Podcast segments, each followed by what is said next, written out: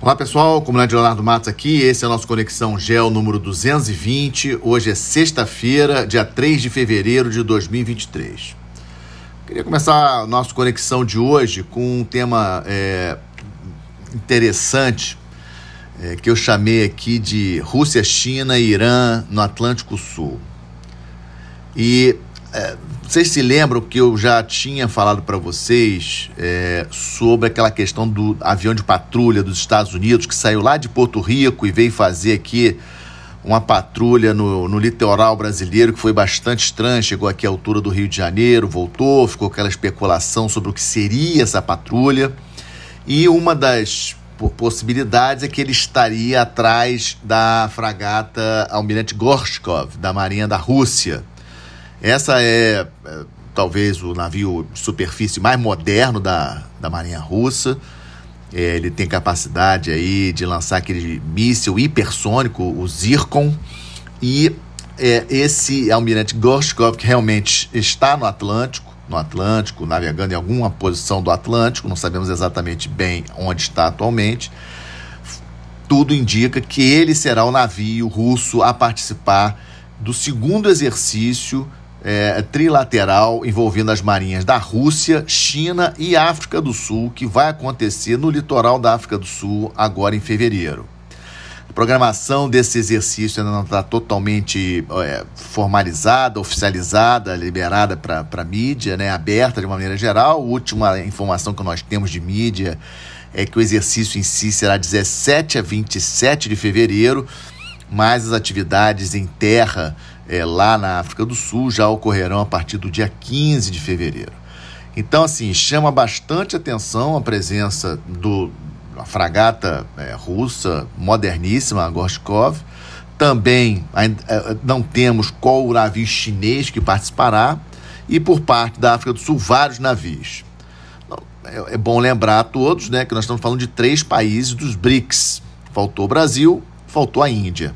A Índia, como sempre tenho comentado com vocês, em relação a BRICS, a gente não pode esquecer da rivalidade estratégica em alto nível entre Índia e China.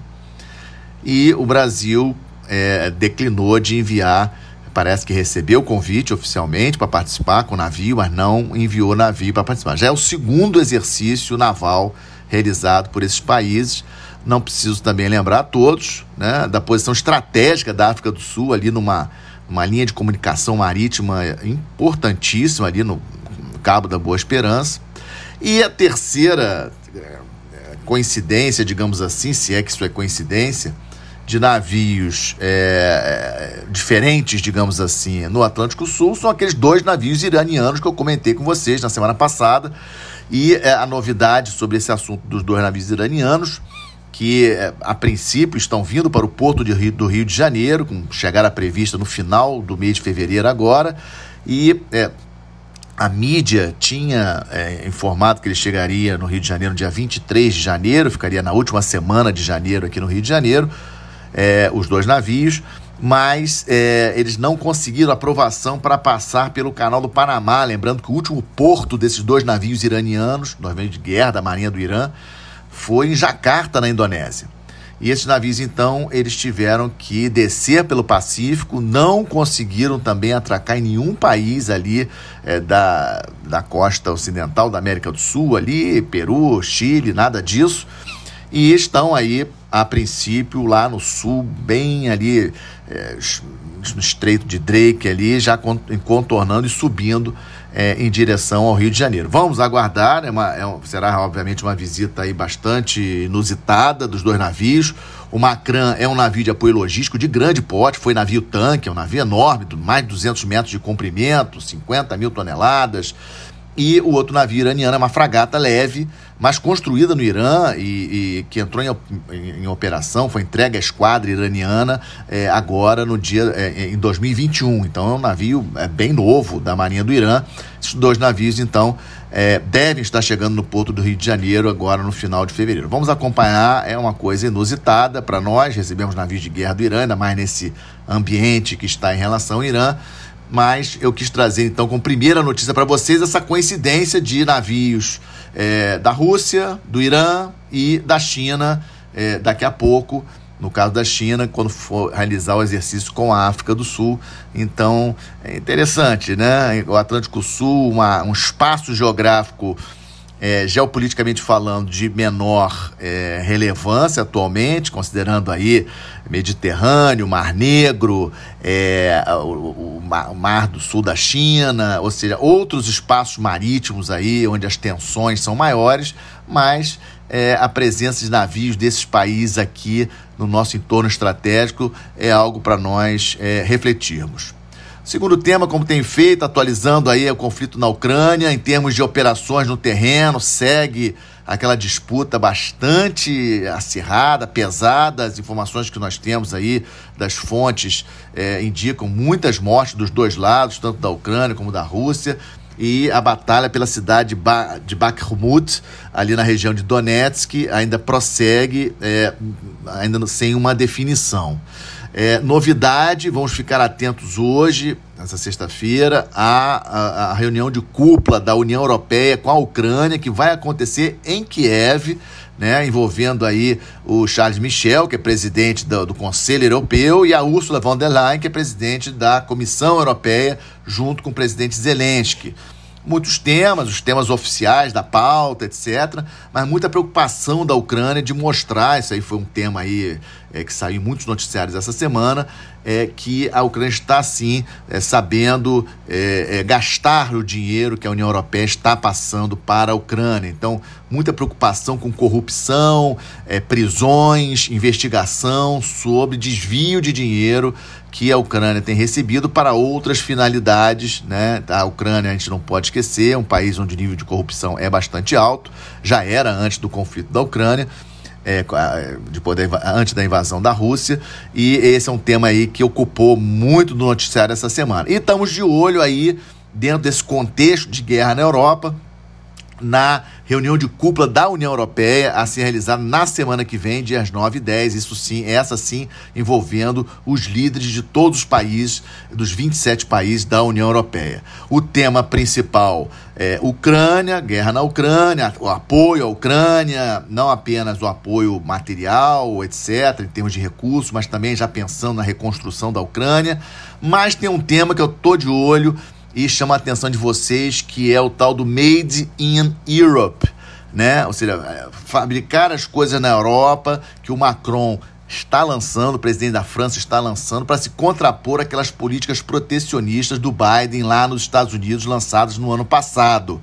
Esse, na verdade, na minha avaliação, será o tema mais importante. Como que a Europa vai se contrapor a essas medidas protecionistas é, lançadas pelos Estados Unidos no ano passado, a princípio é, direcionadas contra a China, mas que afeta bastante a indústria é, é europeia. Então, vamos estar de olho aí na semana que vem, 9 e 10 é, de fevereiro. E falando estamos de olho, terceira parte do nosso Conexão, seguimos de olho na crise no Peru, é, não mudou muita coisa essa semana, não teve ainda uma mudança com relação às eleições. A, a presidente do Peru tentou, está tentando ainda trazer as eleições para mais agora para fevereiro, para o final de fevereiro, é, perdão, para o final de 2023, mas a princípio as eleições foram antecipadas, como eu já tinha adiantado para vocês, de 2026 para 2024. Mas ela agora, com toda essa pressão popular nas ruas do Peru, ela está tentando trazer para este ano, para o final do ano, as eleições no Peru. Então estamos acompanhando, estamos de olho. E também aconteceu essa semana, vamos, estamos de olho nas repercussões dessa da visita do chanceler alemão, Olaf Scholz. Vamos lembrar que a Alemanha é a maior economia da Europa, né? a Alemanha é a quarta maior economia do planeta, atrás de Estados Unidos, China e Japão. Ou seja, uma visita do chanceler alemão não é qualquer coisa. Ele foi na Argentina, Chile e Brasil. E um tema importante, discutido principalmente na Argentina e no Chile, é a questão do lítio. Lítio, mineral estratégico, importantíssimo nessa nova revolução da energia limpa, etc., carros elétricos para as baterias, e a Alemanha muito interessada em reduzir a sua dependência das baterias chinesas, né? ou seja, querendo trazer para a Alemanha esse lítio é, que Argentina e Chile têm bastante. Então, uma visita é, que me chamou bastante atenção. Vamos ver os desdobramentos, estou de olho nesses desdobramentos.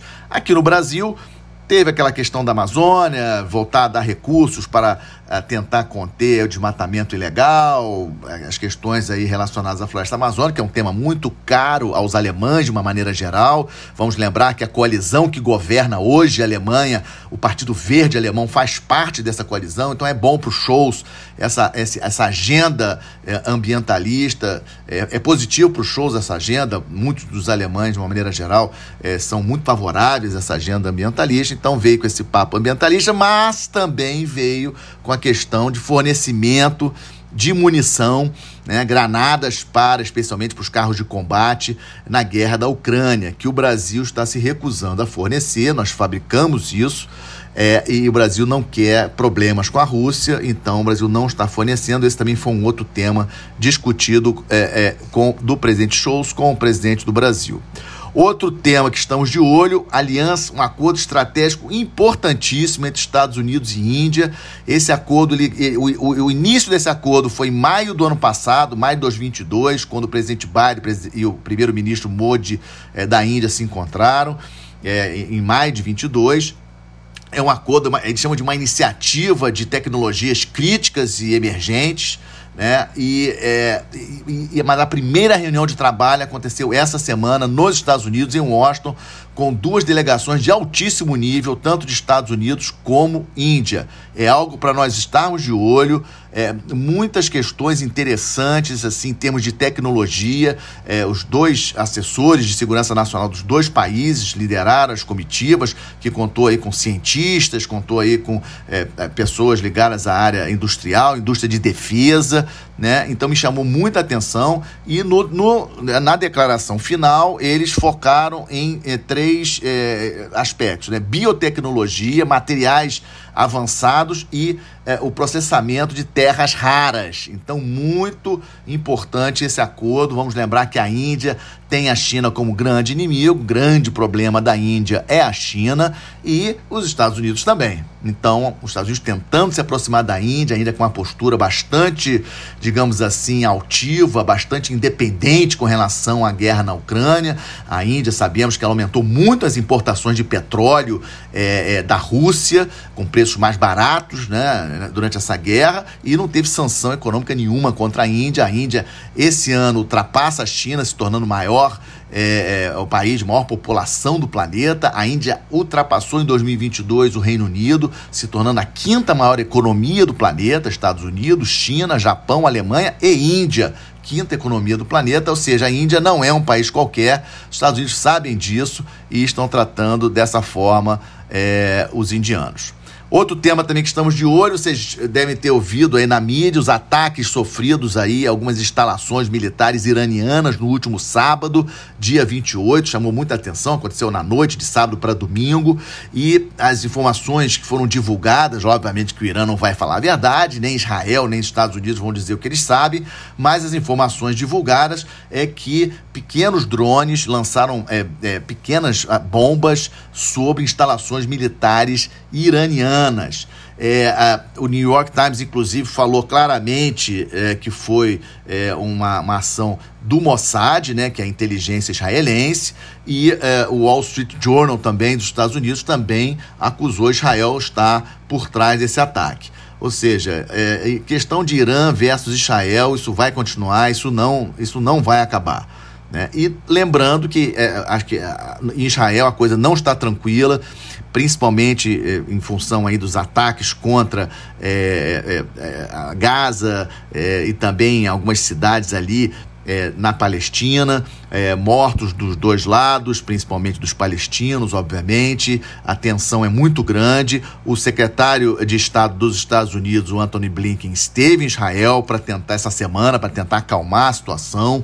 Ou seja, a situação também ali em Israel, ela não está tranquila com os palestinos. E aí tem essa questão com o Irã, que prometeu retalhar. É interessante isso né, foi falado claramente que eh, os iranianos falaram formalmente que tem todo o direito de retalhar mais um ataque eh, de Israel.